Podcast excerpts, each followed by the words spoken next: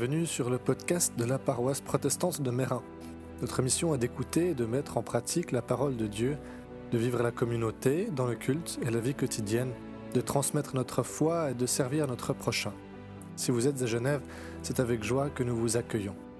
Voici maintenant un message qui, nous l'espérons, sera vous édifier et vous encourager. Bonne écoute. La première lecture est tirée du livre de Néhémie, chapitre 1. Récit de Néhémie, fils de Akalia, la vingtième année où Artaxerès est roi de Perse, pendant le mois de Kisleu, moi, Noémie, j'habite dans la citadelle de Suse. Un de mes frères juifs, Anaril, arrive de la province de Juda avec quelques hommes je leur pose des questions sur les Juifs restés en vie après la déportation et sur la ville de Jérusalem. Ils me répondent Les anciens exilés habitent dans la province de Juda, mais ils vivent dans une grande misère et dans la honte. Il y a des trous dans le mur qui entourent Jérusalem et les portes de la ville ont été brûlées. En entendant ces paroles, je m'assois et je pleure. Pendant plusieurs jours, je reste dans une profonde tristesse et je jeûne. Je me mets à prier le Dieu qui est au ciel, et je lui dis, Ah Seigneur Dieu qui est au ciel, Dieu grand et terrible, tu gardes ton alliance avec ceux qui obéissent à tes commandements, tu restes fidèle à ceux qui t'aiment. Écoute-moi attentivement et Tourne les yeux vers moi. Écoute maintenant la prière que je t'adresse, moi, ton serviteur. Jour et nuit, je suis en prière devant toi, pour nous, les Israélites, les serviteurs. Je reconnais les péchés que nous avons commis envers toi. Oui, moi et mes ancêtres, nous avons péché. Nous avons vraiment mal agi envers toi. Nous n'avons pas obéi aux commandements aux lois et aux règles que tu nous as données par ton serviteur Moïse. Souviens-toi pourtant de ces paroles que Moïse nous a dites de ta part. Si vous n'êtes pas fidèles envers moi, je vous chasserai un peu partout parmi les autres peuples. Mais si plus tard vous revenez à moi, si vous obéissez à mes commandements, si vous les respectez, je vous rassemblerai. Même si vous êtes en exil au bout du monde, je vous ramènerai à l'endroit que j'ai choisi pour montrer ma présence. Seigneur, nous sommes tes serviteurs, nous sommes ton peuple. C'est nous que tu as libérés par la grande force et par ta puissance. Je t'en prie, Seigneur, écoute attentivement ma prière. Écoute la prière de tes serviteurs qui mettent leur joie à te respecter. Fais réussir mes projets permet que le roi montre sa bonté envers moi. En effet, je suis responsable de la maison du roi.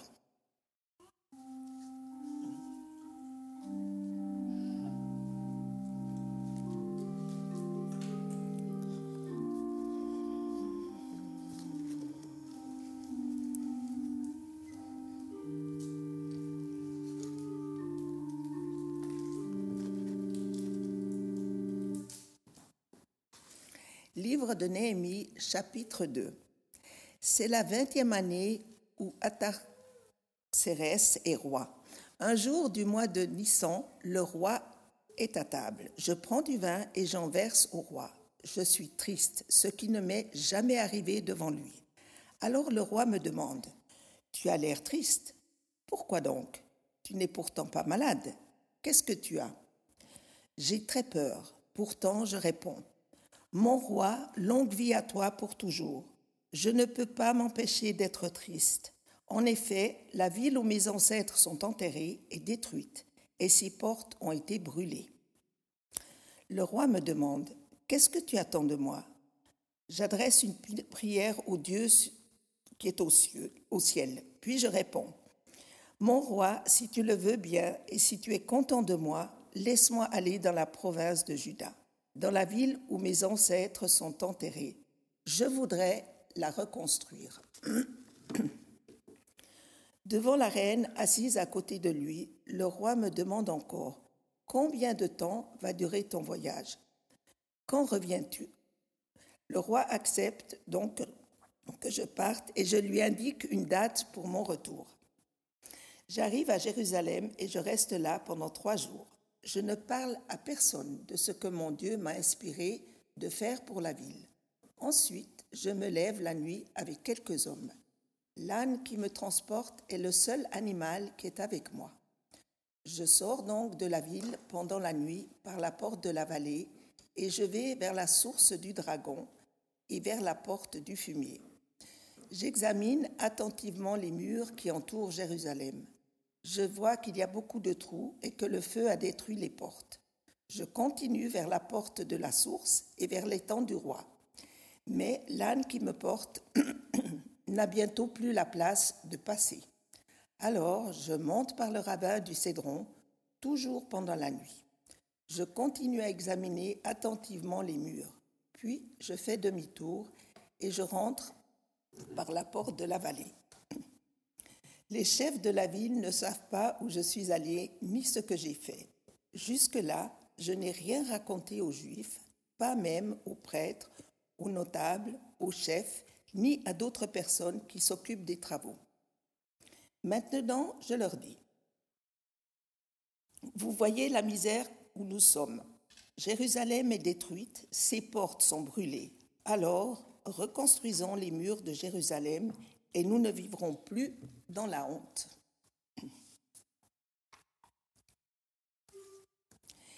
Il leur raconte comment la bonté de Dieu m'a protégé à ce que le roi m'a dit. Alors ils disent, au travail, nous allons reconstruire la ville. Et ils sont pleins de courage pour réaliser ce beau projet. Sanabala, le Horonite, Tobia, son adjoint ammonite, et Geshem, l'arabe, apprennent cela. Ils se moquent de nous et nous disent avec mépris Qu'est-ce que vous faites là? Vous vous révoltez contre le roi? Je leur réponds Le Dieu qui est au ciel nous fera réussir. Nous, ses serviteurs, nous allons nous mettre au travail et nous reconstruirons la ville. Mais vous, vous n'avez pas le droit de posséder quelque chose à Jérusalem. Et vous n'avez aucun pouvoir dans cette ville où personne ne se souviendra de vous. À des degrés divers, il nous arrive tous à un moment ou à un autre de devoir faire face à l'amas de pierre d'une chose que l'on croyait pourtant solide dans nos vies. Que ce soit une relation, une amitié, un travail ou des études, ou même une institution qui nous est chère, ce n'est jamais facile à affronter. Et nous faisons alors face à tout un tas de questions qui se bousculent dans notre tête. Comment reconstruire? Est-ce seulement possible? Par où commencer? Quelle fondation poser? Et quelle est la volonté de Dieu dans tout ça? L'histoire de Néhémie peut nous pointer vers des éléments de réponse à ces questions-là. L'enjeu du livre est la reconstruction de Jérusalem, en particulier de ses murailles. Le rétablissement de cette ville est, par extension, du peuple juif. Mais ça, c'est seulement à la toute fin que ça arrive. Ici, on est au début. Et Néhémie n'est pas du tout à Jérusalem. Il est né durant l'exil, une période de l'histoire d'Israël où l'élite du peuple juif avait été déplacée vers la région de l'Iran et de l'Irak actuel, à Babylone. Dans le premier chapitre, nous découvrons un certain nombre d'informations importantes au sujet de Néhémie et de sa situation. Certes, il est en situation d'exil, néanmoins, il occupe au sein de la cour royale perse une place importante. Il est responsable de la maison du roi. D'autres traductions qui essaient d'être plus proches de l'hébreu le décrivent comme échanson ou responsable des boissons. En plus simple, son rôle, c'était de s'assurer que personne n'empoisonne le roi et qu'il ait toujours quelque chose à boire aussi. Un rôle privilégié, extrêmement sensible, et qui demandait que le roi ait une confiance absolue en Néhémie. Un jour cependant, Néhémie apprend de l'un de ses frères que le reste du peuple qui est resté à Jérusalem est en difficulté et que la ville est toujours en ruine. Cette nouvelle fait l'effet d'une bombe pour Néhémie. Il est tellement affecté que la première chose qu'il fait, c'est prier jour et nuit pendant plusieurs jours. Alors arrêtons-nous un instant là-dessus. Évidemment, Néhémie n'était pas en mesure de placer un congé maladie en expliquant à son roi, écoute, là, il faut que je prie pendant quelques jours. Pour éviter de t'empoisonner, il va falloir trouver une autre solution. Évidemment que ce n'est pas le cas. Il devait continuer d'accomplir son travail, surtout dans un rôle comme le sien. Et quand il écrit plusieurs jours, il est modeste. Parce qu'on apprend que cette nouvelle lui parvient au mois de Kislev, ou Kisle. Alors ça ne nous avance pas trop, parce que généralement, Kisle, ça ne veut rien dire pour nous. C'est autour de novembre-décembre.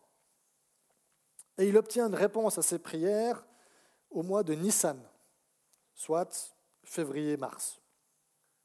C'est pas quelques jours, mais quelques mois en réalité qui s'écoulent. Quatre à cinq mois durant lesquels Néhémie prie chaque jour et constamment au sujet de Jérusalem. Une ville qu'il ne connaît pas, mais à laquelle il est néanmoins lié et qui est importante pour lui. Donc ça lui demande de la patience, hein, cinq mois. Cinq mois à prier pour la même chose sans réponse tous les jours.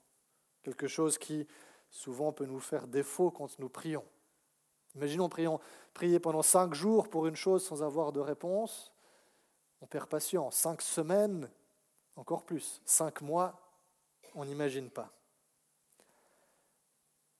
Il apparaît aussi ici qu'il n'y a pas d'opposition entre prier et agir, comme on peut des fois se l'imaginer. Pour Néhémie, prier, c'est agir. Et agir, c'est prier. C'est sa première action, la première chose à faire, chaque jour pendant cinq mois. Il a perçu quelque chose comme de la vision de Dieu pour Jérusalem, et ça le touche au plus profond de lui-même. À ce moment-là, il ne sait pas encore quel rôle il peut avoir à jouer dedans. Quelle forme cette vision va prendre, comment elle va se réaliser? Prier pour Néhémie, ce n'est pas la dernière chose à faire quand il a épuisé toutes les autres solutions et ressources à sa disposition. Prier, c'est la première chose qu'il fait et la plus importante. Sa prière peut nous servir de modèle. Vous avez peut-être remarqué que je m'en suis lourdement inspiré pour la prière de repentance tout à l'heure. On n'est pas obligé de la reprendre telle qu'elle, mais sa structure est intéressante, je trouve. Et j'aimerais nous inviter, dans les temps qui viennent, à, comme Néhémie, peut-être identifier un, sujet de préoccupation important pour nous et à le porter chaque jour dans la prière et peut-être même en reprenant un peu la structure. Elle commence et elle finit par une adoration de Dieu.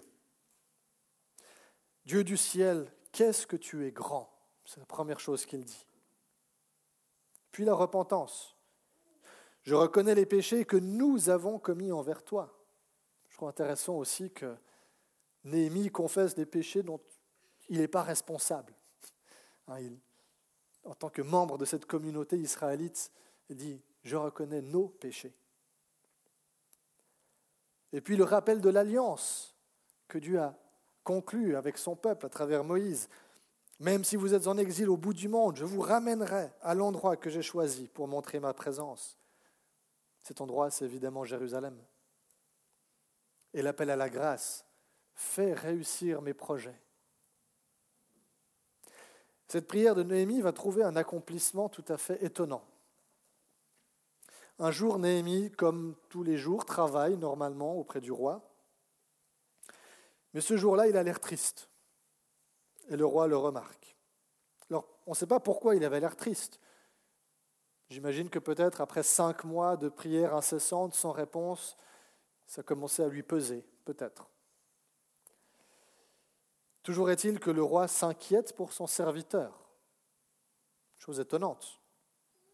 Déjà surprenant en soi que le roi se préoccupe d'un de ses serviteurs de sa cour. Alors il lui demande ce qui ne va pas.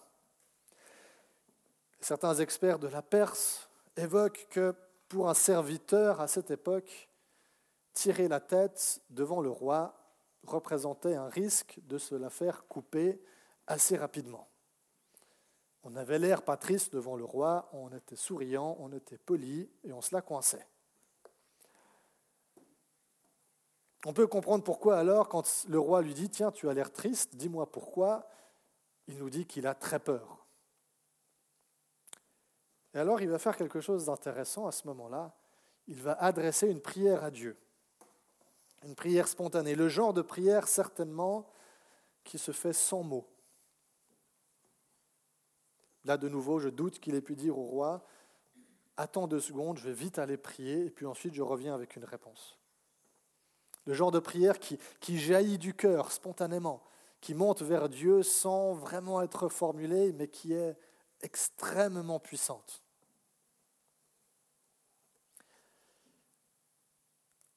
Car il s'apprête à demander au roi une chose que le roi avait jusqu'ici expressément interdite reconstruire les murs de Jérusalem. Après tout, pourquoi reconstruire? C'est la question que posent les, les ennemis à la fin. Est-ce que vous êtes en train de vous rebeller contre le roi? Pourquoi reconstruire les murs de Jérusalem? De qui ont-ils peur? D'Artaxerxès? Pas de raison. Mais Néhémie a ce réflexe de la prière sur le moment.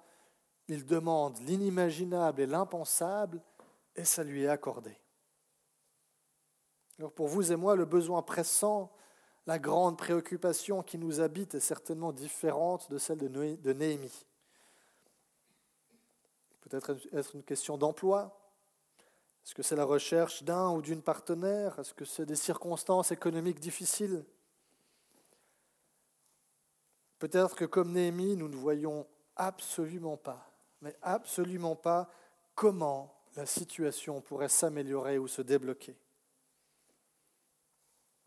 Comme Néhémie, par contre, nous pouvons avoir confiance que rien n'est en dehors du champ d'action de Dieu, qu'il peut changer nos circonstances d'une manière qui dépasse notre imagination,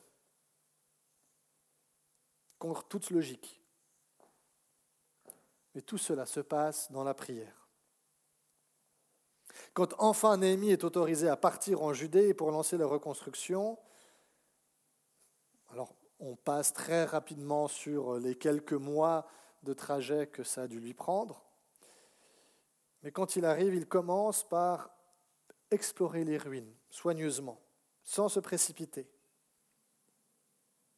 Il prend son temps, et quand enfin il s'adresse aux notables, il ne leur parle pas d'une posture d'autorité, mais il leur dit, Voyez la misère où nous sommes.